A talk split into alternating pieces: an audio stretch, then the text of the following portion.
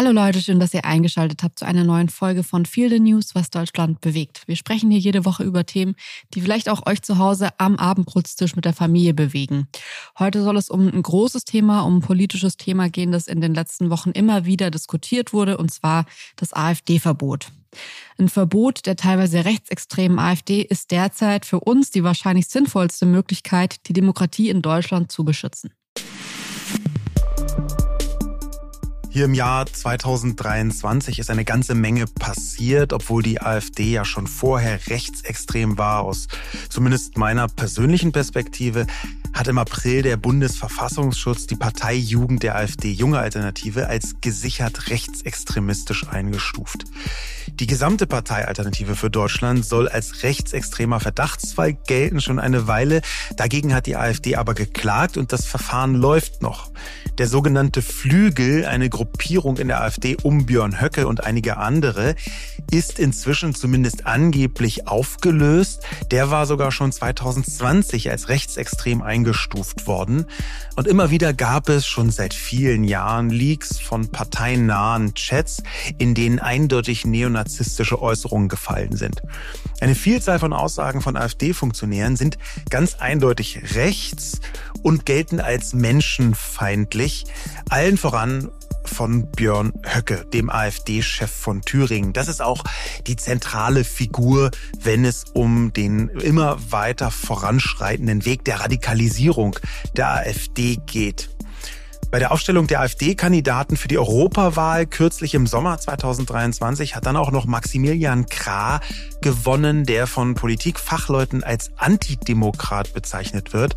Sogar der AfD-Abgeordnete Norbert Kleinwächter sagte laut Taz, Krahs Ideen zielten auf einen Zitat brutalen Führer- und Gewaltstaat. Also Kritik aus der AfD selbst über den neuen AfD-Kandidaten für Europa. Zuletzt hat im Spätsommer 2023 die AfD-Stadträtin Freya Lippold-Eggen die Partei verlassen wollen und die AfD mit der NSDAP verglichen. Zitat, um an die Macht zu kommen, nutzte sie die Schwächen der Demokratie, jener Demokratie, die sie abschaffen wollen. Das funktioniere wie 1933. Wer schweigt, stimmt zu. Ganz passend dazu haben die rechtsextremen Aufmärsche und Demonstrationen stark zugenommen. Sie haben sich in diesem Jahr verdreifacht. Und trotz dieser eigentlich unglaublichen Radikalisierungsgeschichte erreicht die Partei in Umfragen ihre höchsten Werte seit Bestehen.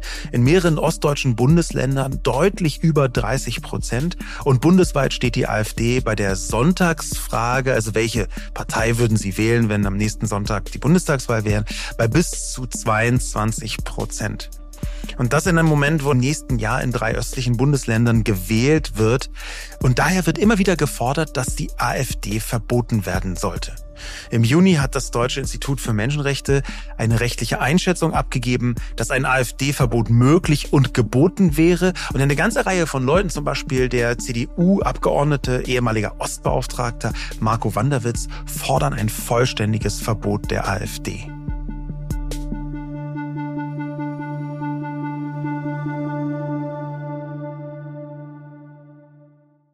Ja, und warum machen wir diese Sendung? Also aus unserer Sicht erfordert es auch durch die aktuellen Ereignisse eine neue Position zur AfD.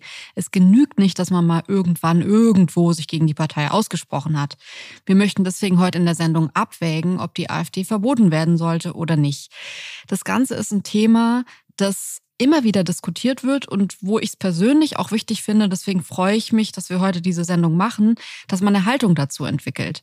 Weil, das werdet ihr sicher auch schon gehört haben, es ist ein umstrittenes Thema. Man ist nicht automatisch für die AfD, nur weil man gegen ein Verbot ist.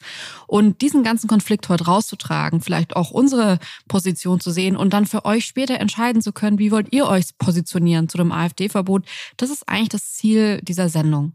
Ja, und ganz ausdrücklich möchten wir dazu sagen, es geht jetzt nicht darum, abzuwägen, ob diese Partei irgendwie noch demokratisch ist oder irgendwie nicht verboten werden sollte aus politischen Gründen. Nein, es geht allein darum, wie kann man sie am wirksamsten bekämpfen. Wir gehen persönlich ganz eindeutig davon aus, dass diese Partei rechtsextrem ist und die Demokratie abschaffen möchte. Wir versuchen nur rauszukitzeln, ist vielleicht, und es gibt da gute Argumente, eine AfD Verbot kontraproduktiv dabei, sie wirksam zu bekämpfen. Werbung. Sascha, ich würde gerne noch mal mit dir über Formbar sprechen. Wir haben uns unser wunderschönes Bücherregal bei Formbar designt, designen lassen und ich würde gerne heute noch mal ein paar Sätze über das Design verlieren, weil ich das wirklich so besonders finde bei Formbar, es sieht ein bisschen so aus, als hätten wir acht Leute in unsere Wohnung kommen lassen und die hätten das dann alles ausgemessen und entworfen und sich auch nochmal kreative Gedanken gemacht, weil dieses Möbelstück einfach am Ende so besonders aussieht. Ja, irgendwie hat man den Eindruck, da haben eine Innenarchitektin und der Schreiner tagelang zusammen dran gearbeitet. Es ist nämlich so, dass so rein vom Designaspekt, wir haben ja wirklich viele Möbelanbieter ausprobiert, man bei den allermeisten merkt, ah ja, das ist eins von der Sorte. Ne? Man kommt auch zu irgendwelchen Freunden, dann merkt man, ah, guck mal, die haben auch ein Regal von denen, die das dann äh, irgendwoher liefern. Und das ist nicht so bei Formbar, auch deswegen, weil man da in dem Konfigurator das alles ziemlich gut einstellen kann und da auch Designs drin hat, so vorgegebene Muster, die es woanders gar nicht gibt und die so ganz kleinteilig auch änderbar sind und personalisierbar sind. Das ist so eine richtige ein richtiges Designmöbel und das gefällt mir besonders gut. Ja, also ich finde, diese Einzigartigkeit macht Formbar schon aus. Und man muss auch dazu sagen, wir beide haben jetzt nicht das größte Händchen irgendwie dafür, ein Möbelstück von from scratch zu designen. Und wir haben es trotzdem hinbekommen, da ein wahnsinnig ästhetisches Möbelstück rauszubekommen. Und das finde ich halt so toll. Formbar übernimmt das alles. Also man hat am Ende wirklich das Gefühl, dass man da von mehreren Profis beraten wurde.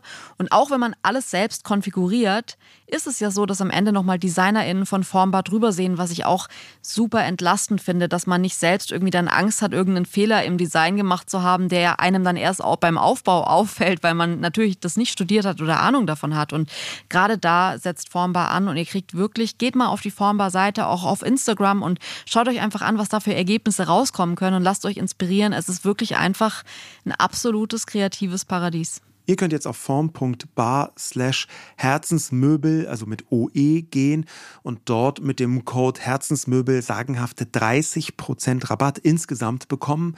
Äh, das gab es bisher so gar nicht und es lohnt sich tatsächlich, weil man am Ende ein wirklich sehr, sehr schönes Möbelstück zu Hause hat. Viel Spaß beim Ausprobieren. Werbung Ende.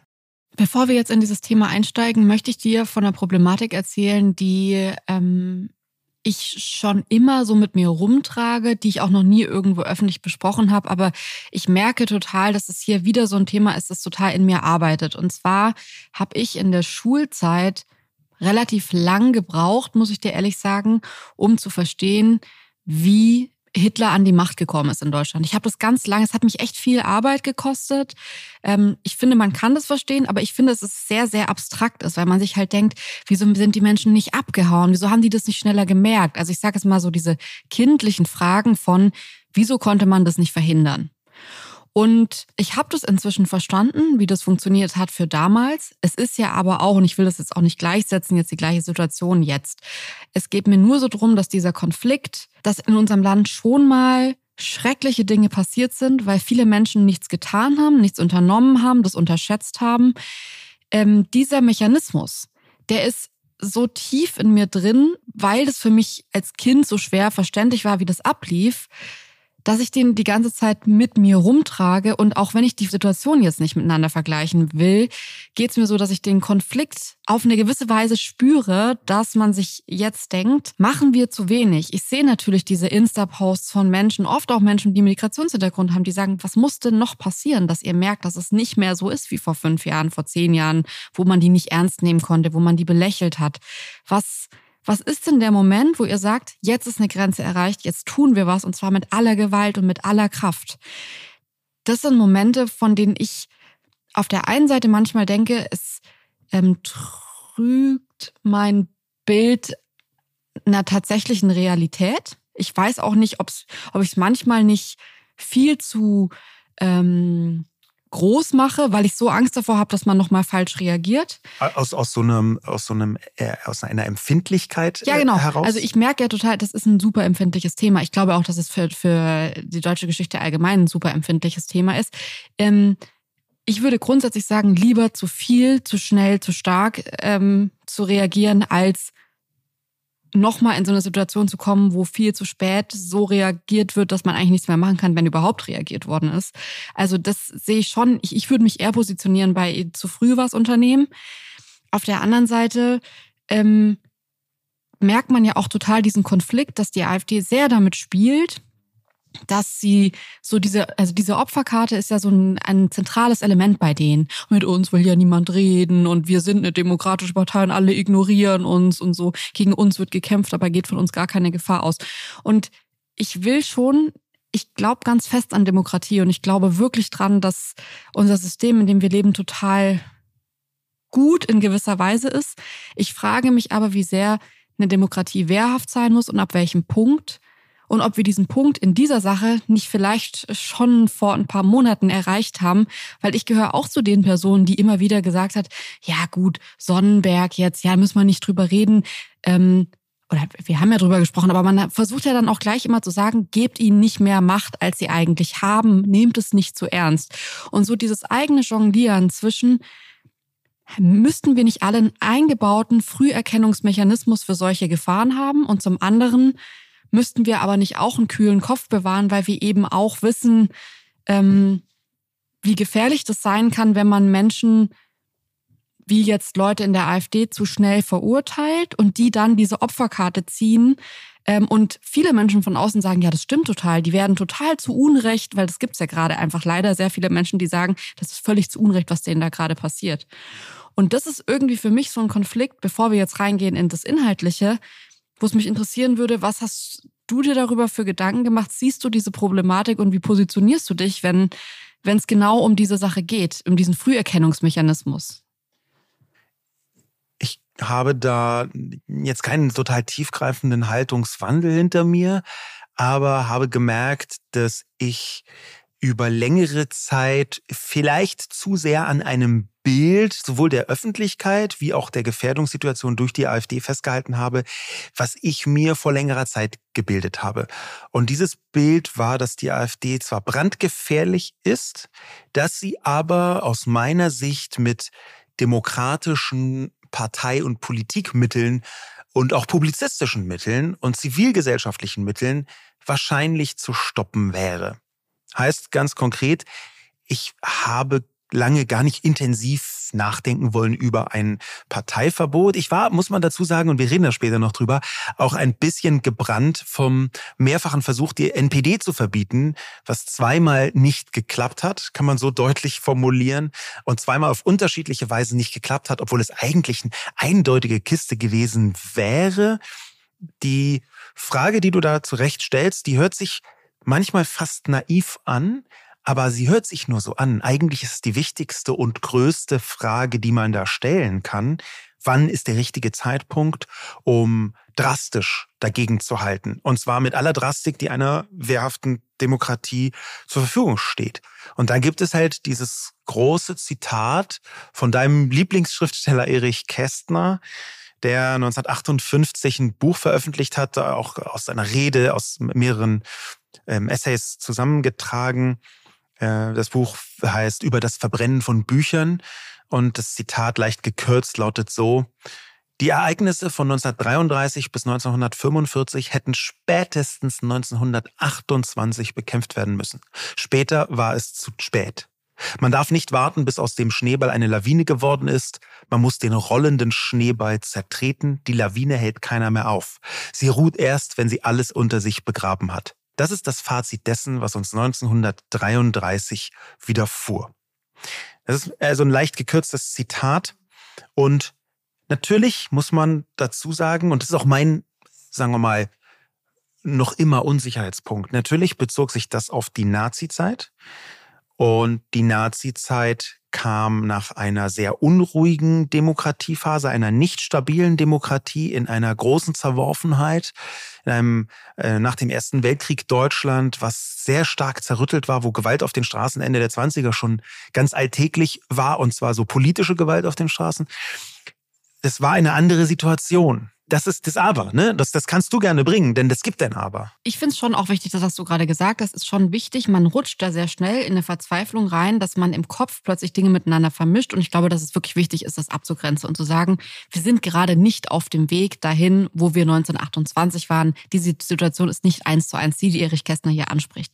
Auf der anderen Seite glaube ich halt, wir haben ja aus dieser Zeit bestimmte Lehren gezogen, wo wir gesagt haben, das ist Teil unserer Identität, das mitzunehmen und aus dieser unfassbar schrecklichen Zeit Dinge zu lernen, die uns nie wieder so passieren. Deswegen ja auch dieser Spruch, nie wieder. Das darf nie wieder passieren. Keinen Zentimeter geht man nochmal auf diese Menschen zu. Oder jetzt auch was total modernes, zeitgenössisches, das äh, Lied von Danger Dan, alles von der Kunstfreiheit gedeckt, wo er genau das sagt. Und zwar Faschisten hören niemals auf, Faschisten zu sein. Man diskutiert mit ihnen nicht, hat die Geschichte gezeigt. Also eine ganz klare Haltung, nicht och, man schaut mal vielleicht in einzelnen Fragen, sondern es ist nicht möglich, mit diesen Menschen ein Gespräch zu führen und diese Klarheit zu zeigen. Das ist eine Sehnsucht in so einer Klarheit, wie man damit umgeht, habe ich gerade schon, muss ich ehrlich sagen, weil ich finde das in den letzten Monaten und das ist für mich auch ein großer Unterschied zu vor drei Jahren beispielsweise, wo ich wirklich auch gesagt hätte, man gibt den Menschen zu viel Talkshow-Präsenz, ähm, man gibt den Menschen zu viel Macht in der AfD. Inzwischen würde ich sagen, es sind nachweislich Dinge passiert, aus denen für mich keine große Konsequenz erfolgt ist. Also Aussagen von Björn Höcke. Wir werden gleich nochmal ganz konkret darauf eingehen, was die AfD sich so geleistet hat die letzten Monate, Wochen. Da sind ja inzwischen Dinge dabei, da kann man nicht mehr überlegen, ob das vielleicht so war oder nicht, sondern das ist ein demokratiefeindliches Verhalten, Minimum, oft ja einfach ein ganz schrecklich menschenfeindliches Verhalten.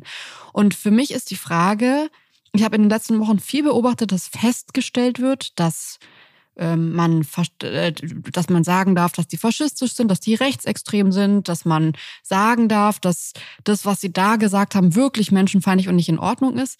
Aber was mir äh, wirklich fehlt, ist eine Konsequenz, die über diese Feststellung, dass man das sagen darf, hinausgeht. Also ich teile da deine Analyse zum großen Teil. Einen, einen Teil teile ich nicht. Und zwar so die Gesamtschau, so der, auch der Vergleich zu anderen europäischen Ländern.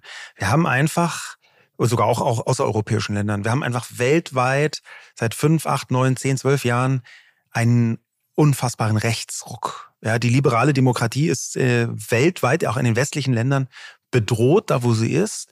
In Skandinavien, in Spanien, ähm, in Italien, in Frankreich, in Österreich ja sowieso und auch schon länger.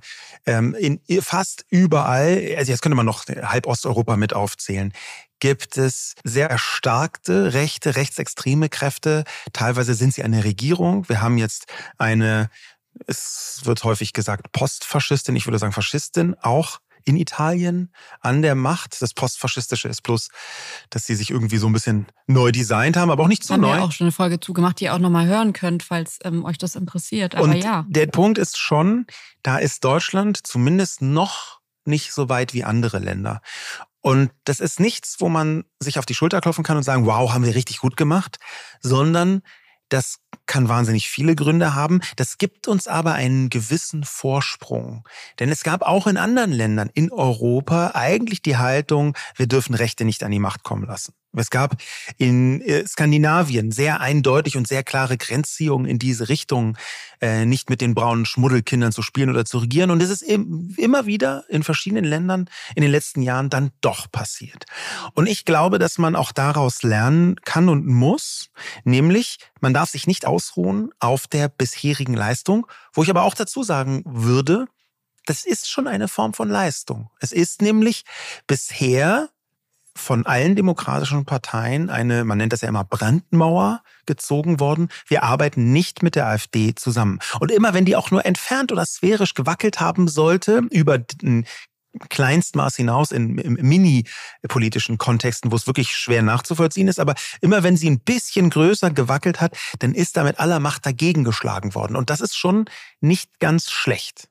Jetzt ist es ja aber so, dass gerade auch eine ähm, Umfrage rauskam und zwar von The Pioneer ähm, und die Quelle ist aber ähm, ARD Deutschland Trend, der Infratest DIMAP und von Statista wurde das auch noch mit unterstützt und zwar die Frage, könne man sich eine Zusammenarbeit mit der AfD vorstellen?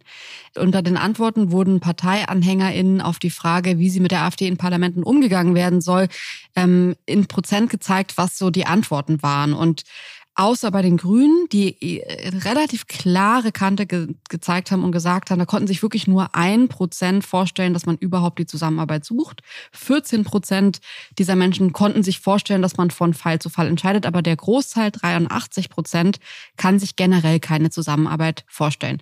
Hört sich ja erstmal irgendwie klar an. Das Problem ist aber, dass das die wenigste AfD-Bereitschaftszusammenarbeitsantwort war. Denn in der SPD sind es nur noch 68 Prozent der Menschen, die sich überhaupt keine Zusammenarbeit vorstellen können. In der CDU, CSU sind es nur noch 51. Also fast die Hälfte der Menschen sagt da, naja, kann ich mir vielleicht schon in irgendeiner Form vorstellen. Und bei der FDP sind sogar weniger als die Hälfte, 45 Prozent. Und das ist für mich so ein Punkt. Wir hatten neulich schon eine Podcast-Folge, wo ich gesagt habe, wann crackt das auf? Wann bröckelt dieser Putz, dass die Bereitschaft, mit der AfD irgendwie zusammenzuarbeiten, die anzunehmen und eben nicht zu sagen, ihr seid demokratiefeindlich, wir sprechen nicht mit euch, Punkt. Wann ist dieser Moment erreicht? Ich glaube, der Moment ist jetzt erreicht. Ich glaube, dass wer die noch nicht politisch vollumfänglich nachweisen können, weil es bis jetzt noch keine Projekte gab, wo man gesagt hat, da hat nachweislich die CDU mit der AfD gemeinsame Sache gemacht. Also jetzt auf Bundesebene. Aber die Frage ist ja, wenn wir jetzt über diesen Früherkennungsmechanismus sprechen, sind wir gerade noch auf dem Weg, ich verstehe, dass du sagst, nicht auf die Schulter zu klopfen, aber sind wir gerade noch auf dem Weg, wo man sagen kann, da sind wir im europäischen Vergleich zum Glück ganz weit hinten was so mit Rechtszusammenarbeiten angeht. Oder, und das sieht man ja auch an der Stärke der AfD in den letzten Wochen, sind wir halt nur Nachzügler in einem Thema, in dem andere Länder sich viel schneller dazu entscheiden konnten, dass man in so eine Richtung geht. Und da würde ich gerade sagen, es sprechen halt mehr als jetzt nur die Wahlergebnisse in Sonnenberg dafür, dass man sagen könnte, die AfD ist auf dem besten Weg dahin, eine Macht zu erlangen in unserem Land, die sie nicht erlangen sollte. In Deutschland auf keinen Fall niemals das mit der Macht ist absolut richtig und ich finde das auch wichtig, dass du das immer wieder betonst, weil das manchmal so leicht schwammig unter die Räder gerät, dass über die AfD diskutiert wird und aber das große übergeordnete Ziel sein muss, den keinen Millimeter Macht in die Hände zu geben. Ja, das, das muss das große übergeordnete Ziel sein. Und man kann über den Weg uneins sein, aber das, das kann von ernsthaften DemokratInnen nicht im Ansatz ein Ziel sein zu sagen, naja, man kann ja erstmal gucken, mit denen regieren und dann werden die sich schon selber entzaubern. Das ist keine Option. Das wird meines Wissens auch so von praktisch niemandem getan. Ähm, es gab ja schon mal in Hamburg irgendwie von Ole von Beuys damals von der rechtspopulistischen Partei Ronald Schill, ähm, die äh, sagen wir mal, die Strategie, die kaputt zu regieren. Ich glaube nicht, dass das mit der AfD funktionieren würde. Das ist ein großes Aber. Und zwar nicht, dass ich irgendwo so einen Ansatz sehe. Aber die Zahlen der AfD steigen.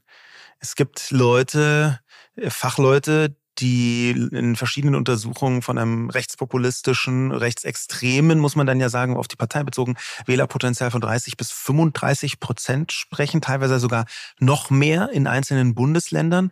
Und in einer bestimmten Konstellation ist es einfach nicht ausgeschlossen, dass ich würde mal sagen, in einem ostdeutschen Parlament irgendwann die AfD entweder eine eigene Mehrheit bekommen könnte, das ist nicht völlig ausgeschlossen, oder dass da ein paar Leute aus anderen Parteien, möchte jetzt keine nennen, aber kann man sich ja denken, irgendwie denken, na ja, vielleicht könnte man ja doch und mit Duldung und Minderheit, also irgendwie so verwaschene Wege dann doch sich daran zu beteiligen. Es hängt da manchmal wirklich von Einzelpersonen ab und man kann nicht für alle Einzelpersonen in Landesparlamenten die Hand ins Feuer legen.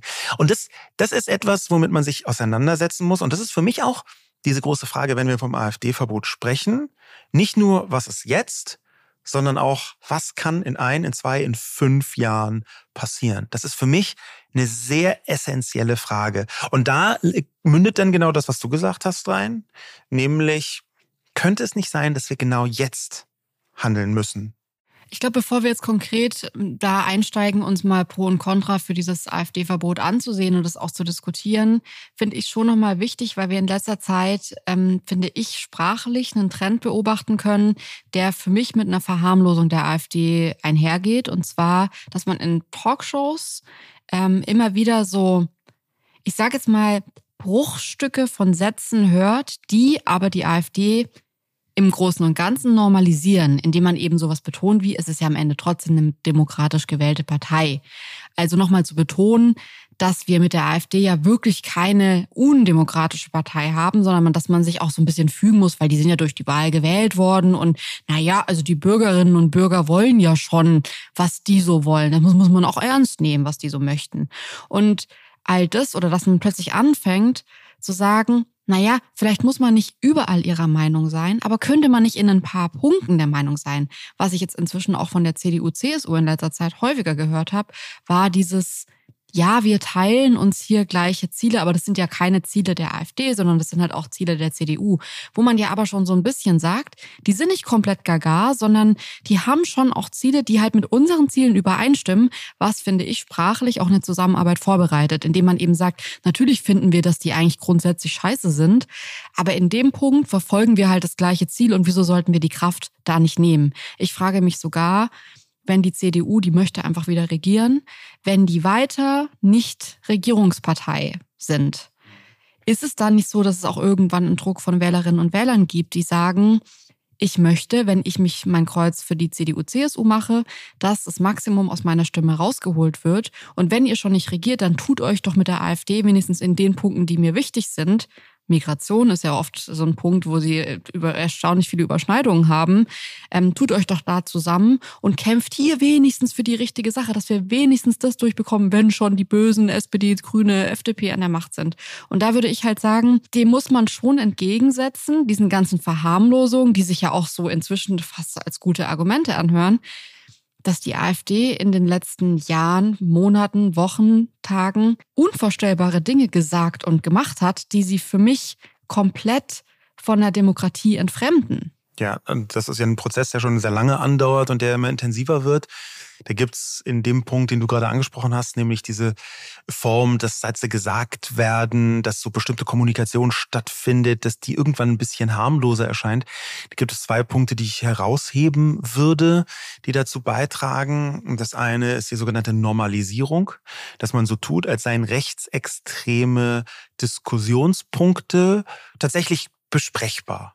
Ja, dann gibt es ähm, bestimmte Formulierungen, die gewählt werden, die eigentlich was sehr Hartes und äh, Schwieriges oder Menschenfeindliches bedeuten, die aber in freundliche Worte gekleidet werden.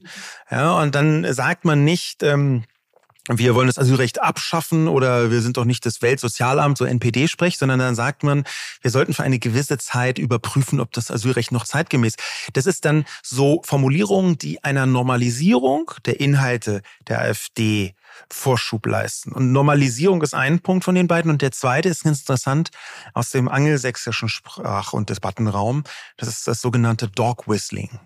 Dog Whistling bedeutet, dass man Sätze sagt, die harmlos aussehen, die sich aber für die richtigen, in Klammern rechten Personen genauso anhören, dass sie wissen, was eigentlich gemeint ist. Ja, und das ist in, in Amerika wurde lange so gesagt, äh, zum Beispiel ähm, hardworking people und damit waren Weiße gemeint. Das heißt, erstmal hört sich das unverfänglich an, hardworking people, aber eigentlich ist dahinter Dog Whistling, nur der Hund hört die Hundepfeife und alle anderen hören das nicht. Dahinter verbirgt sich ein bestimmter Code. Und diese Codes, die haben sich aus meiner Sicht auch in Deutschland teilweise eingeschlichen, zum Beispiel was das Gendern angeht. Das Gender Gaga, so ein Gender Gaga Begriff, das ist eigentlich eine bestimmte Form von Dog Whistling, wo, wenn man den anfängt zu benutzen, man an die rechten Social Media, Telegram, Facebook-Gruppen appelliert und aus meiner Sicht sehr bewusst politisch Leute anspricht, mit denen man eigentlich nichts zu tun haben möchte. Und diese, diese Phänomene, die werden tatsächlich nach meiner Beobachtung, kann man die häufiger sehen. Lass uns mal ganz konkret ansehen, was es für Aussagen gibt, für Aktionen gibt, von denen man einfach ganz klar sagen könnte, es gibt keinerlei Möglichkeit und keinerlei Aussicht, irgendeine Kommunikation mit dieser Partei jemals zu beginnen. Aus demokratischer Sicht gibt es das tatsächlich nicht. Das kann man schon an der Person Björn Höcke festmachen. Björn Höcke wird häufig als der heimliche Parteichef bezeichnet. Äh, der Flügel, die Gruppierung um ihn herum, die ist zwar inzwischen auch wegen des Verfassungsschutzes irgendwie äh, zurückgefahren worden, aber hat eigentlich in der Partei trotzdem die Macht übernommen. Und deswegen kann man allein anhand von Höcke-Zitaten ganz gut beschreiben, in welche Richtung diese Partei geschlittert ist oder getrieben worden ist. Es fängt an mit der berüchtigten 2017er Rede von Björn Höcke, die er vor seinen Parteifreunden gehalten hat und die äh, eine Zahl von Hitler-Zitaten beziehungsweise präziser Hitler-Anspielungen beinhaltet hat. Er hat da zum Beispiel von den Halben gesprochen. Das waren die zu wenig extremen AfDler. Und auch Hitler, ähm, die Nazis, haben immer wieder von den Halben als den inneren Feinden gesprochen. Also die nicht voll überzeugten, sondern die Halben.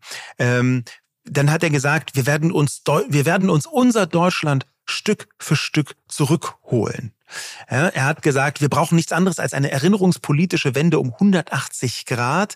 Wir Deutschen, also unser Volk, sind das einzige Volk der Welt, das sich ein Denkmal der Schande in das Herz seiner Hauptstadt gepflanzt hat. Das Holocaust-Mahnmal war gemeint. Er hat zwar nachher behauptet, es wäre genau andersrum gemeint gewesen. Die Schande, die wir hier begangen hätten in Deutschland. Ähm, das hörte sich währenddessen gar nicht so an.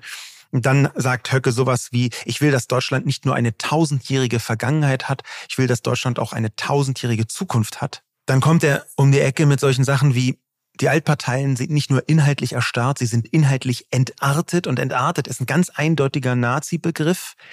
Ähm, und schließlich in jüngster Zeit hat er sowas gesagt wie, wir brauchen ein groß angelegtes Remigrations Projekt und Remigration ist ein anderes Wort für Deportation. Der möchte also Menschen, die hier leben, ähm, außer Landes schaffen, ja, deportieren. Und eine neue politische Führung wird dann schwere moralische Spannungen auszuhalten haben. Ähm, man wird, so fürchte ich, nicht um eine Politik der wohltemperierten Grausamkeit herumkommen. Ähm, das sind alles Begriffe, die so eindeutig in Richtung Nazizeit zielen. Und dann hat er vor kurzer Zeit auch noch gesagt, behinderte Kinder müssten vom normalen Unterricht ausgeschlossen werden und schließlich das jüngste Zitat zum Thema Putin, zusammen wären wir unschlagbar. Da hat bei mir so die äh, Stalin-Pakt-Glocke im Hinterkopf geläutet. Ja, also die, das sind, das sind Zitate von jemandem, der möchte ein anderes Deutschland, und zwar ein anderes, darkes, katastrophales, schon mal dagewesenes Deutschland auf die Beine stellen. Ich glaube, wenn man das jetzt hört, es gibt auch noch mehr Aktionen, die ich später noch gern mit dir besprechen würde, weil sie für mich auch nochmal argumentativ total in diese ähm, auch rechtliche Frage reingehen, ob denn ein Verbot irgendwie sinn, sinnig ist oder nicht. Ähm, ich muss dir ehrlich sagen, dass ich da so einen Shift hatte, weil ich ganz lange ganz überzeugt gegen ein AfD-Verbot war, weil ich mir dachte, die letzten Jahre, ähm, dass sie einfach nicht ernst zu nehmen sind, so klein sind und ich glaube, das Hauptargument, ich würde mir jetzt erstmal gerne nämlich die Argumente gegen so ein Verbot ansehen, ähm, war für mich immer zu sagen, das spielt denen in die Karten. Die AfD hat eh schon diese Opferrolle, wenn die jetzt anfangen ähm, und ganz viele Menschen sagen ja schon allein, dass man über ein Verbot spricht, hilft ihnen, weil es wird bei keiner anderen Partei über ein Verbot gesprochen. Und diese Opferkarte, die sie einfach die ganze Zeit ziehen, ähm, ist natürlich hier noch mal viel größer, zumal das natürlich schwierig einhergeht mit, es ist eine demokratisch gewählte Partei, sie ist ja da, also ist ja jetzt nicht irgendwie noch so ein wilder eingetragener Verein, wo man drüber sprechen kann, was geht, was geht bei denen so ab. Ähm, und auf der anderen Seite die ganze Zeit über ein Verbot zu sprechen, ist natürlich ein Schiff, den nehmen die auch wahr und nutzen den natürlich auch. Gerade für Menschen, und das hört man ja auch immer wieder, dass es wiederholt wird, dass Leute dann sagen, wie könnt ihr, aber jetzt wollt ihr uns den Mund verbieten, jetzt wollt ihr uns das Maul verbieten. Und dieses ganze, wir werden kontrolliert von einer größeren Macht und man kriegt uns nicht runter, man kriegt uns nicht klein, wir kämpfen für die Bürgerinnen und Bürger. Diese Erzählung wird natürlich total unterstützt, indem man überhaupt in den Raum stellt, könnte es hier ein Verbot geben oder nicht? Wo glaubst du, hat dieser Shift genau stattgefunden, dass Sie können ja auf jeden Fall da Kraft draus schöpfen. Ja? Also es ist immer so eine David gegen Goliath. Da könnt ihr sehen, das sind die eigentlichen Nazis, die wollen eine Partei, für eine demokratisch gewählte Partei verbieten. Wo, wo glaubst du, hat dieser Shift stattgefunden? Oder wo hat er bei dir stattgefunden, dass du gesagt hast, die, ich sehe die Gefahr, aber ich finde trotzdem richtig, sie zu verbieten? Wenn man sich ansieht, wie in Deutschland so ein Parteiverbotsverfahren zustande kommt, dann ist es Artikel 21 Absatz 2 im Grundgesetz. Dort steht, dass eine Partei verfassungswidrig ist, wenn sie versucht, die freiheitlich-demokratische Grundordnung zu beseitigen oder zu beeinträchtigen oder den Bestand der Bundesrepublik zu gefährden.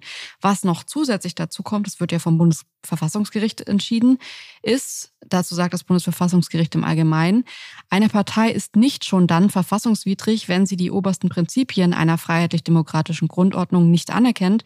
Es muss vielmehr eine aktiv kämpferische, aggressive Haltung gegenüber der bestehenden Ordnung hinzukommen. Außerdem muss das Erreichen der verfassungsfeindlichen Ziele nicht völlig aussichtslos erscheinen. Und dieses nicht völlig aussichtslos ist so ein Satzteil, wo ich die letzten Jahre einfach gesagt hätte, sorry, ich verstehe total, dass ihr radikal seid. Ich verstehe total, dass ihr, was ihr da machen wollt. Aber es ist völlig aussichtslos, dass ihr diese Ziele wirklich erreicht. Wenn ich jetzt die Umfragen ansehe, wenn ich jetzt ansehe, an was für Aktionen sie schon beteiligt waren. Zum Beispiel, dass eben in Baden-Württemberg der Ex-AfD-Abgeordnete äh, mit verurteilt wurde dafür, dass er die Menschen in dem Sturm auf den Reichstag damit reingelassen hat. Das ist ja eine konkrete Sache, die denen nachgewiesen werden konnte. Ähm, dass eine AfD-Abgeordnete Rechtsradikale durch den Bundestag geführt hat und die da Bilder gemacht haben und ähm, sich da in diesen Räumen frei bewegt haben. Das sind alles für mich so Momente, wo ich denke, das greift unsere Demokratie direkt an also in den Bundestag, in den Reichstag zu gehen, das ist für mich so ein Moment, wo ich sagen würde, das ist nicht völlig aussichtslos, dass sie ihre Ziele erreichen, weil sie haben inzwischen äh, Schlüssel zu Räumen, die unserer Demokratie heilig und wichtig sind. Und diese, diese, Schlüssel, diese Schlüssel können ja auch die Metapher sein. Ich finde, dass es inzwischen sehr viele Aktionen gibt, auch die geleakten AfD-Chats, in denen ja äh, so eine verfassungsfeindliche Meinung gegenüber PolitikerInnen, die aktiv im Bundestag zu diesem Zeitpunkt tätig waren, dann rauskam, das sind alles so Momente, wo ich sagen würde, es ist nicht mehr völlig aussichtslos für die AfD, ähm, ihre weirde Machtvorstellungen in irgendeiner Form durchzukriegen. Und da würde ich halt sagen, ja klar, wir kommen jetzt gleich noch auf das NPD-Verbot. Es gab aber auch in Deutschland ähm, zwei gelungene Verbote in den 50er Jahren, und zwar das SRP-Verbot und das KPD-Verbot. Und da hat die Bundes, das Bundesverfassungsgericht in beiden Entscheidungen gesagt, eine Partei, die sich verfassungswidrig verhält, darf in der BRD nicht existieren. Die Beweise dafür, dass die KPD, also das war damals das KPD-Urteil, die Beweise dafür, dass die KPD die entgegengesetzte Haltung zu der freiheitlich-demokratischen Ordnung einnimmt, ist zahlreich und unwiderleglich. Mhm. Und ich würde sagen, die Beweise, dass die AfD das inzwischen macht und zwar auch erfolgreich macht, die sind zahlreich und unwiderleglich. Das sind nicht nur ein, zwei Sätze aus einer Rede von Höcke 2017, sondern das ist eine lange Liste an auch Verurteilungen. Und hinter der Liste steht ja dann auch noch eine Strategie. Wenn wir von den Kontraargumenten sprechen, dann gibt es eine kleine Absurdität hinzuzufügen, denn ein Teil der Haltungen, der juristischen Haltungen, die ein Parteiverbot sehr schwer machen, hing auch damit zusammen, dass so nach 68 in der Bundesrepublik ähm, die damals Konservativen immer recht schnell dabei waren, neue linke Parteien anzugreifen und kurz bis kurz vors Verbot zu bringen. Mhm. Und da hat sich dann so eine liberalere Haltung rausgebildet. Man muss doch auch bestimmte linke Politiken und dazugehörige Parteien ermöglichen. Und das etwas, was eigentlich mal zumindest von einigen Leuten ähm, als Schutz für linke Parteien gedacht war, ja, was sich daraus entwickelt hat, dass das jetzt eine rechte Partei als Schutzmechanismus missbraucht und dass das von vielen auch so nachvollzogen wurde. Das, das ist so eine kleine absurde Wendung. Es ist aber ein sehr wichtiges Kontraargument. Parteiverbot geht nicht von heute auf morgen. Und während der ganzen Zeit wird die AfD aus meiner Sicht, und ich glaube, da sind sich fast alle Fachleute einig, einen sehr, sehr starken Zulauf dadurch generieren können, dass sie ähm, sich in die Opferposition begibt und ja faktisch auch ist. Ja, ich bin, und ich bin für ein Verbot, aber ich sehe trotzdem, dass man in manchen östlichen Bundesländern nochmal locker fünf Prozent draufrechnen kann. Ein weiteres Argument, das ich hier auch total sehe, ist, selbst wenn es eine lange Prüfung gibt und selbst wenn da rauskommen würde, ja, die AfD kann verboten werden, ist es so, dass das ähm, Urteil ja auch angefochten werden kann, dass es eine extrem lange Zeit mhm. bedeutet und es gibt ja sogar die Möglichkeit, dass rauskommt, dass sie nicht verboten werden. Und das ist für mich ein Moment, wo ich denke, das werden die in jedem Fall argumentativ nutzen, würde ich auch nutzen und würde sagen, selbst das Bundesverfassungsgericht hat gesagt, dass es okay ist, was wir hier machen. Und wir haben eine rechtliche Legitimation da zu sein. Es ist wichtig, was wir sagen. Und das ist natürlich dann am Ende so dieses Argument zu sagen, jetzt hätte man dann schwarz auf weiß, dass die AfD, so wie sie das alles macht, völlig in Ordnung ist. Natürlich würde man das, natürlich stimmt es auch rechtlich nicht ganz, aber die Erzählung wäre so, dass man total gut sagen könnte, ja, wir wissen jetzt auch vom Bundesverfassungsgericht bestätigt, dass es gut ist, dass wir da sind. Und das ist natürlich eine schwierige Erzählung. Trotz dieser, und es gibt ja noch viel mehr als die Höcke-Zitate, du hast ein paar dazu noch äh, gesagt, es gibt eine Unzahl von Äußerungen von Funktionären, Funktionärinnen in der AfD, die das aus unserer Sicht legitimieren, aber trotzdem gibt es Fachleute, die immer noch sagen, das würde nicht ausreichen, um sie zu verbieten. Und das Bundesverfassungsgericht würde das ablehnen. Das Risiko, das du skizziert hast, das ist also tatsächlich da. Und dann gibt es eben auch Leute, die das komplett anders sehen, die in eine Richtung gehen mit ihren Kontraargumenten.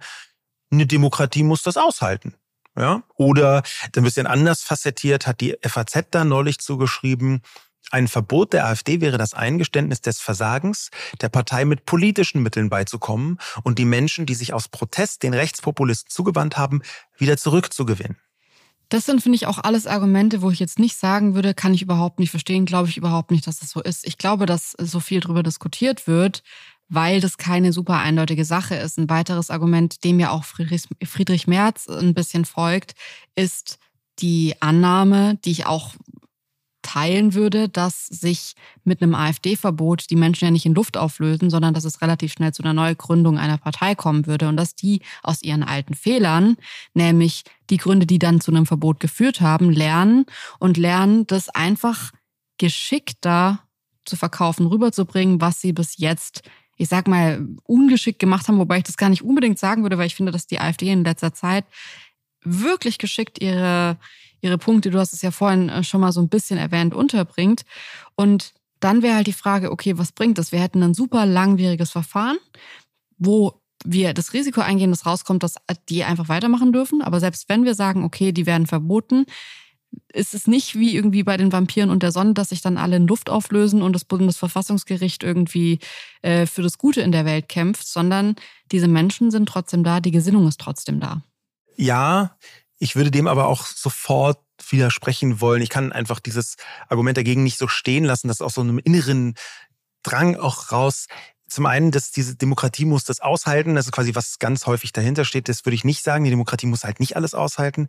Und auch wenn die Leute das doch wollen, ähm, nein, zu einer Demokratie gehört, dass die Demokratie selbst nicht das Mandat hat, sich abzuschaffen. Ja, das heißt, der Schutz der Demokratie gehört zu einer Demokratie und sogar dann, wenn die Mehrheit das in diesem Moment nicht möchte. Ähm, ich glaube, vielleicht gehen die Leute davon nicht weg und die Haltung. Es gibt ein riesiges Aber, denn eine Partei ist ja noch viel mehr als nur Meinung. Eine Partei hat, wenn sie an der Macht ist, ja die Möglichkeit, den Staat zu verändern, eine Ideologie einzubrennen bis in die Ämter und alltägliche Entscheidungen von Menschen, das Leben von Menschen dramatisch zu beeinflussen. Und das ist eben auch ein Punkt, der aus meiner Sicht zu selten betrachtet wird. Ähm, sehr häufig sind Leute, die sagen, die Demokratie muss das aushalten, eben so weißdeutsche, heterosexuelle Cis-People, die nicht oder nur sehr unmittelbar von AfD-Entscheidungen ganz konkret in ihrer persönlichen Lebensentfaltung betroffen wären. Ich finde es gut, dass du das gerade nochmal gesagt hast. Und ich, ich glaube, mir war es auch wichtig, dass wir mit den Kontraargumenten anfangen, einfach für eine saubere Argumentation und auch der Richtigkeit halber, weil ich finde, dass da schon, das ist jetzt auch nicht, natürlich ist es leicht zu sagen, ja, ich will aber, dass die verboten werden, die sind scheiße, ciao. Ähm, ich finde es gut, da zu sagen, was gibt es denn für logische Argumente, gegen die AfD zu sein und trotzdem gegen ein Verbot zu sein. Und ich finde, da gibt es Argumente, wo man absolut auch nach der Sendung sagen kann, ja, ich glaube halt nicht dran, dass dieses Verbot das Problem, das ja hinter der AfD steht, löst. Mhm. Kann ich total verstehen. Mir geht's, um ehrlich zu sein, mir ging's ganz lange auch so. Inzwischen geht es mir wirklich anders. Und es bringt uns eigentlich ja zu den Pro-Argumenten, weil dass wir beide ganz klar für ein Verbot sind, ist jetzt nicht eine exklusive Meinung, die wir uns entwickelt haben, sondern das ist eigentlich ähm, ja folgt es großen Stimmen, die sich dafür ausgesprochen haben. Initiiert wurde alles kann man schon auch sagen, mit von den Grünen, unter anderem aber auch von der Bundesvorsitzenden der, der Grünen, und zwar von Ricarda Lang, die schon 2021 drüber gesprochen hat, dass man das diskutieren sollte. Ähm, du hast es vorhin auch schon gesagt, und zwar der SPD-Innenminister von Thüringen, Georg Mayer, aber eben auch der ehemalige Ostbeauftragte der Bundesregierung, Marco Wanderwitz, haben sich ganz klar für ein Verbot von der AfD ausgesprochen. Das ist jetzt also nicht irgendwie so eine Forderung von so Zwölfklässler, Philosophie-SchülerInnen, die sagen, wie wäre es, wenn die Welt keinen Krieg hätte oder so, sondern das ist tatsächlich was. Es gibt in Deutschland die rechtliche Möglichkeit, das zu tun. Dieser Weg ist nicht direkt für PolitikerInnen geebnet, deswegen ist es auch ein bisschen absurd, dass man das oft so in der Politik bespricht und nur da bespricht. Am Ende ist es das Bundesverfassungsgericht, das das prüfen muss.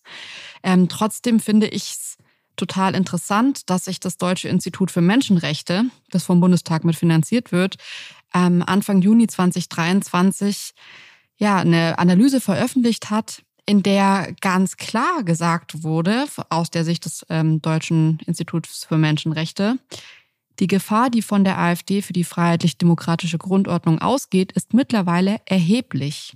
Die materiell-rechtlichen Voraussetzungen für das Verbot der AfD liegen demnach vor. Das ist Juristendeutsch. Materiell-rechtliche Voraussetzungen liegen vor dass es geeignet ist, dass es erheblich ist, dass die AfD die freiheitlich-demokratische Grundordnung gefährdet. Das sind alles Momente. Ähm, wir verlinken euch auch dieses Gutachten in der Infobox, dann könnt ihr euch das mal genauer ansehen, weil ich finde das wirklich super interessant. Ich habe es mir durchgelesen. Ich finde die Argumente interessant, weil sie an sehr viel gedacht haben, was man auch gegen ein Verbot vorbringen kann. Sie haben es aber für mich sehr logisch umgedreht und sagen eben, na ja, das, was wir eigentlich auch sagen. Vielleicht ist inzwischen einfach der Punkt erreicht, wo man sagt, das ist nicht mehr nur irgendwie so ein bisschen komisch und shady, sondern es, das ganze Verhalten ist dazu geeignet, dass man über ein Verbot sprechen kann für dieses Pro-Argument für ein Verbot. Da gab es viele Stimmen, die sich zu Wort gemeldet haben, auch publizistische Stimmen, zum Beispiel der Herausgeber des Tagesspiegel, äh, Kastorf, Stefan Kastorf, ähm, der geschrieben hat, dass die Menschenwürde ähm, der wichtigste Punkt unserer Grundordnung ist. Der beruft sich da auf den Bundespräsidenten und das Bundesverfassungsgericht. Also Menschenwürde, Artikel 1 auch des Grundgesetzes. Und ein ethnischer Volksbegriff, Rassismus und Antisemitismus verletzen die Menschenwürde. Will sagen, da ist das Hauptargument dafür, zu sagen, hier ist eine tiefe Menschenfeindlichkeit in der Partei so eingewoben, dass die gar nicht demokratisch sein kann und automatisch verfassungsfeindlich sein muss. Und gleichzeitig gibt es halt nicht nur solche, sagen wir mal, Diskussionspunkte, wie viel Menschenwürde äh, greift die AfD jetzt ganz genau an und ist das noch verfassungsgedeckt oder nicht. Es gibt auch ganz konkrete Punkte, denn wenn die AfD in einem östlichen Bundesland an die Macht kommen könnte, dann wäre das insbesondere für die Minderheiten in diesem Bundesland, aber auch für die Demokratie insgesamt katastrophal. Denn in einem föderalen System haben die Regierungen auch in den Bundesländern ziemlich viel Macht. Sie können eine Vielzahl von Leuten in die Ministerien, in die Ämter entsenden, die da über den Tag hinaus bleiben können und noch länger nachwirken können. Ähm, es gibt eine Vielzahl von Wirkmechanismen von der Politik zum Beispiel in das Justizsystem hinein, zum Beispiel in die Alltagspraxis bis in die Schulen hinein. Ja, also Schulen sind Länderaufgabe. Das, was dort gelehrt wird und nicht gelehrt wird, das kann eine Landesregierung relativ gut zumindest beeinflussen. Da gibt es also Langzeitwirkungen auf die Demokratie. Die AfD darf auch nicht auf gar keinen Fall in einem Bundesland an die Macht kommen. Und es kommt mir manchmal so vor, äh, das ist ein absolutes Pro-Argument, als würde man in Westdeutschland so ein bisschen denken, naja, wenn in Thüringen mal so ein bisschen AfD, so schlimm ist es jetzt auch nicht. Da gibt es sogar Leute, die von der Linken äh, ähm, sagen, also aus der, aus der Sphäre der Linken, das ist schon noch ein Unterschied, ob das jetzt im Osten oder im Westen ist. Und das ist nun wirklich ganz katastrophal. Ich würde sogar sagen, dass ich es eigenartig finde, dieses Argument, gegen das du ja vorhin schon so ein bisschen angegangen bist, dass man sagt, naja, vielleicht hat es eh keine Aussicht auf Erfolg oder vielleicht wird es eh nicht richtig durchkommen. Naja, vielleicht ist es auch gar nicht so schlimm. Das sind für mich alles eigentlich die Warnsignale, die wir doch eingebaut haben. Also wenn Kästner doch mit diesem Zitat irgendwas sagen wollte, dann war es nicht, wenn ihr noch mal irgendwann 100 Jahre später random in der genau gleichen Situation seid, dann müsst ihr so reagieren, sondern eigentlich geht es doch darum zu erinnern, aus Fehlern, aus gravierenden Fehlern zu lernen und die zu übertragen auf eine andere Zeit, in andere Situationen, aber Frühwarnsysteme zu entwickeln. Und ich glaube, dass, also mein Frühwarnsystem geht hier an, wenn ich höre, dass Leute sagen, vielleicht sind die halt eh schon zu groß. Kann man jetzt noch wirklich was machen? Naja, gut, die sind inzwischen ja auch eine ernstzunehmende große Partei. Da würde ich halt sagen, ja, man muss es schon erstmal probieren. Also man kann nicht ja. sagen, finde ich, ja, wir wissen, in Deutschland ist irgendwie ein Parteiverbotsverfahren so kompliziert und so langwierig. Es wird auch echt, also dieses Argument, es dauert auch echt lang. Ja, ist doch gut, dass es lang dauert. Eine Prüfung muss doch gründlich sein. Ich finde, das ist zum Beispiel gar kein Gegenargument. Das finde ich ist ein Pro-Argument zu sagen, ähm, das muss lange ausführlich geprüft werden und dann kann im Ergebnis rauskommen, dass es völlig richtig ist, diese Partei zu verbieten. Ja gut, ist doch super. Ja, wo du gerade sprichst von lange und gründliche Prüfungen, gibt es einen Elefanten im Raum, der in dieser Diskussion immer wieder genannt wird. Äh, die NPD, ja, also eine rechtsextreme Partei, die es schon ziemlich lange gibt, aus der alten Bundesrepublik noch so übrig geblieben, die NPD, die ähm, zeitweise gar nicht so schwach war, schon eine gewisse Stärke auch in westlichen Bundesländern, auch in östlichen Bundesländern erlangt hat, die ähm, jetzt relativ bedeutungslos geworden ist durch den Erfolg der AfD, die hätte zweimal verboten werden sollen. Einmal hat man 2001 gesagt, okay, die Bundesregierung, so funktioniert das mit einem Parteiverbot, ähm, ein politisches Organ, zum Beispiel die Bundesregierung, ähm, kann einen Antrag stellen. Äh, der Bundestag kann das auch tun, der Bundesrat kann das auch tun. Und genau diese alle drei, diese Organe haben das 2001 getan. Ähm, und 2003 wurde das Verfahren eingestellt, ziemlich genau zwei Jahre später vom Bundesverfassungsgericht. Und der Grund war, weil in der NPD Verfassungsschutzspitze auch in der Parteispitze aktiv waren. Und da hat das Bundesverfassungsgericht gesagt, Leute, wenn der Staat eigene Leute unterhält in einer Partei, die die Partei mitprägen, dann ist es Quatsch, die zu verbieten. Die haben noch nicht mal überprüft, ob die rechtsextrem sind. Und das ist einfach komplett gescheitert. Und es war wirklich ganz, ganz grausam, weil ähm, auch so Schritt für Schritt erst rausgekommen ist, wie viele Leute da offenbar Spitzel drin waren. Ja, es gab praktisch nur noch Spitzel, ne? gefühlt. Und dann das zweite Mal von 2013 bis 2017 wo es wieder versucht worden ist und wieder gescheitert, weil, Zitat, ähm, die NPD nicht das Potenzial habe, um die Demokratie in Deutschland zu beseitigen. Und das ist ja auch genau das Argument, die, das bei mir zu meinem Shift geführt hat, eben zu sagen, okay, das finde ich auch wirklich einen, einen guten Anhaltspunkt, eben zu sagen, nicht nur zu gucken, machen die grundsätzlich verfassungsfeindliche Dinge, sondern ist die Bedrohung denn auch so groß, dass es irgendwie eine Aussicht hat, dass sie zu irgendwas kommen? Und ich fand dieses zweite Urteil im Vergleich zum ersten auch wirklich stark. Ich hatte in dem Moment das Gefühl, es hat die NPD rechtlich zumindest vernichtet, weil man ja gesagt hat, es kommt bei euch nicht mehr auf ein Verbot an oder nicht, ihr seid nicht relevant. Also ihr kriegt kein Verbot, weil ihr nicht relevant seid. Fand ich argumentativ, sogar so, dass man sagen könnte, ähm, müsste ja eigentlich für die Menschen, die ein Verbot wollten, ein Schlag in die Magengrube sein. War es, finde ich, aber nicht, weil juristisch eigentlich festgestellt wurde, die sind egal. Und also im übertragenen Sinne. Und dieses, sie sind egal, habe ich damals im Vergleich zu dem ersten ähm, Verfahren wirklich anders wahrgenommen und glaube ich auch, dass es mit dazu beigetragen hat, dass sich irgendwas anderes bilden musste, dass man sich irgendwie abgrenzen musste. Die Frage ist natürlich jetzt bei der NPD, ähm, kann man das überhaupt vergleichen mit dem, was die AfD gerade macht, wie die an die Macht gekommen sind ähm, und wo die gerade stehen. Weil natürlich ist es der Elefant im Raum, wenn es allgemein um irgendwie Parteiverbotsverfahren geht. Ich würde aber schon sagen, dass der Aufbau, die Ziele sich so unterscheiden, dass ich es schwierig finde, die NPD grundsätzlich mit der AfD zu vergleichen, nur weil sie auch in einer gewissen Weise rechtsradikal sind. Was ist denn da so dein juristisches Gespür? ist da diese, diese Veränderung, dass tatsächlich die Möglichkeit da sein könnte, ein so großer Hebel, dass das aus deiner Sicht Erfolg haben könnte? Ich, also ich glaube wirklich, dass ich jetzt nicht eine juristische Einschätzung machen sollte. Also ich bin mir ganz sicher, dass das Bundesverfassungsgericht auch tatsächlich mit so wie damals beim ersten Verbot, Versuch des Verbots der NPD mit Formalia um die Ecke kommt, die man gerade nicht sieht, wo man sagt, Leute, schon allein deswegen ist es Quatsch, sorry, kommt, kommt wieder, wenn ihr irgendwie eine bessere Idee habt, wie das funktioniert, gerade funktioniert es nicht. Das sind alles Dinge, ich glaube, das wird gerade noch sehr in der Theorie behandelt. Ich finde aber, dass man jetzt anfangen muss, in eine Praxis einzuleiten, weil ich mir ganz sicher bin, dass es Jahre, wenn nicht Jahrzehnte dauert, das durchzubekommen, wenn es überhaupt funktioniert. Und wenn man jetzt über die konkrete Umsetzbarkeit spricht, dann sind es einfach extrem hohe gesetzliche Hürden. Es liegt eben nicht nur allein an der Entscheidung am Bundestag, sondern an einem Gericht, an einem Bundesverfassungsgericht. Und selbst wenn es ein Urteil gäbe, kann es angefochten werden. Das heißt, wir sind am Anfang von einem sehr, sehr langwierigen Prozess, der ein unklares Ende hat. Für mich wäre das vielmehr der Anfang von dem Beginn von Verhandlungen. Und zwar nicht nur einer gerichtlichen Verhandlung im Bundesverfassungsgericht, sondern auch einer gesellschaftlichen.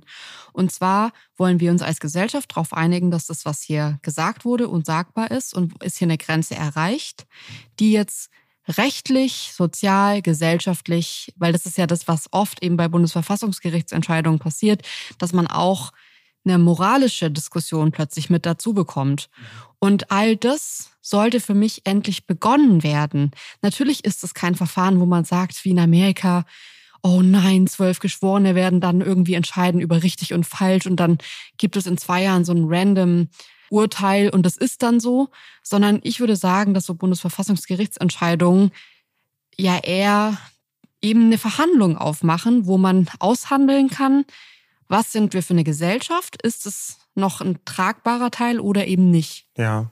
Und es gibt noch einen Begleiteffekt, den man nicht vergessen darf.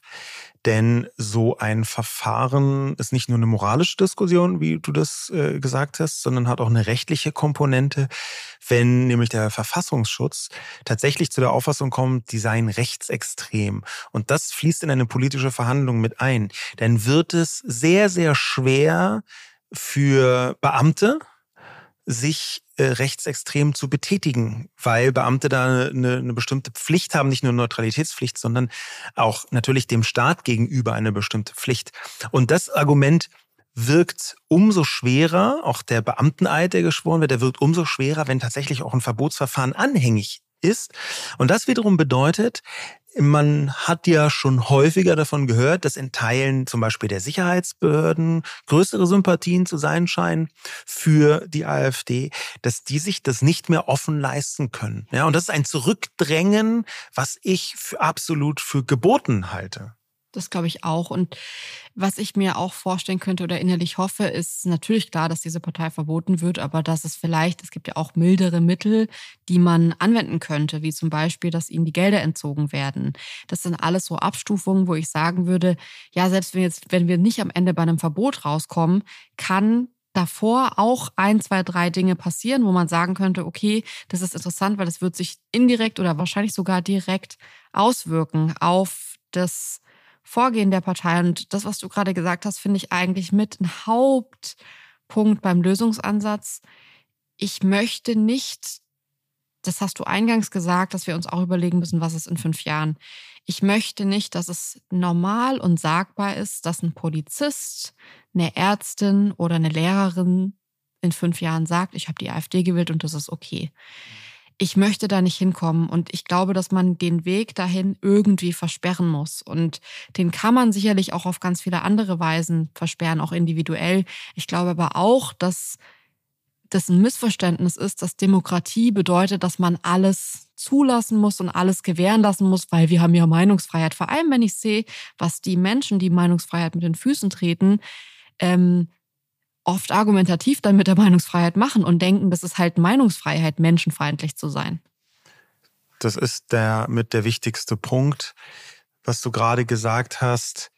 Ich glaube, ein AfD-Verbot wäre auch eine Grenzziehung bis hierhin und nicht weiter.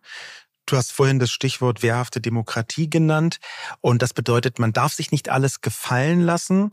Es gehört einfach ganz elementar dazu, zu sagen, bis hierhin und nicht weiter. Wir lassen nicht weiter zu. Und zwar egal, aus welchen taktischen und strategischen Gründen man könnte und die könnte oder nicht, das stärker oder schwächer. Es gibt eine bestimmte Grenze, die nicht überschritten werden darf.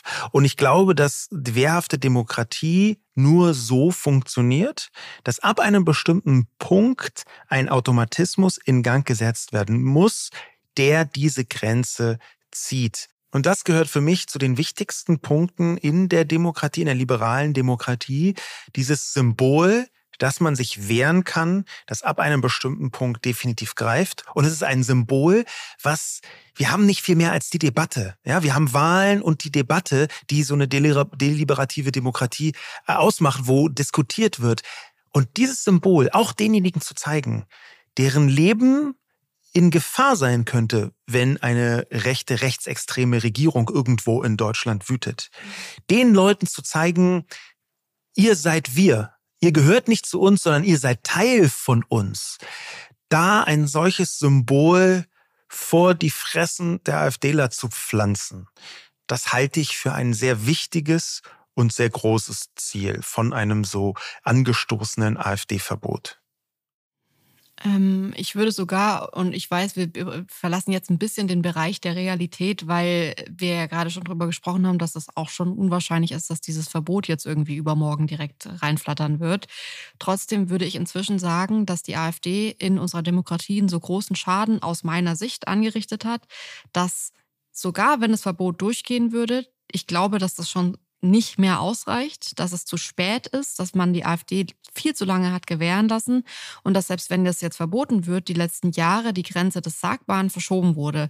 Die AfD hat es geschafft, einen äh, ich sag's jetzt mal, Salon-Rassismus wieder so ein bisschen gesellschaftsfähiger zu machen. Es ist in Ordnung, inzwischen manche Dinge zu sagen, gesellschaftlich, aber es stimmt ja wirklich, dass da sehr viele kamen und wie, wie sollen wir das denn alles hinbekommen und so.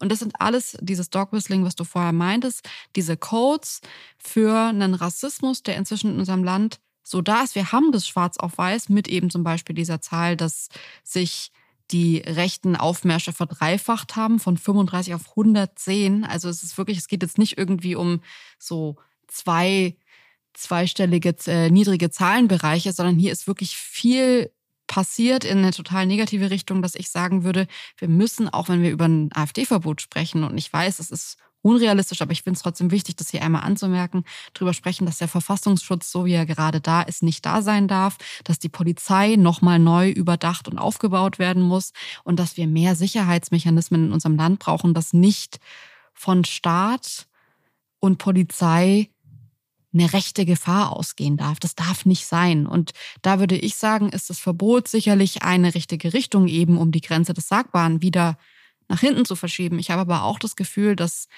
Rechte sich immer genau die Zentimeter, die man ihnen gibt, nehmen und weiter vorrücken.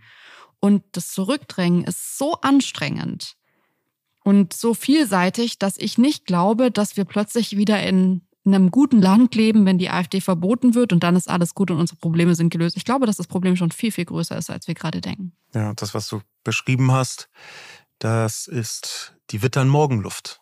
Hm. Und ähm, die Erfolge der AfD, das ist Morgenluft für Rechte, die denken, jetzt geht's los. Leute, die darauf hinarbeiten, die Gesellschaft zu zerstören. Und äh, da teile ich genau deine Haltung und deine Meinung.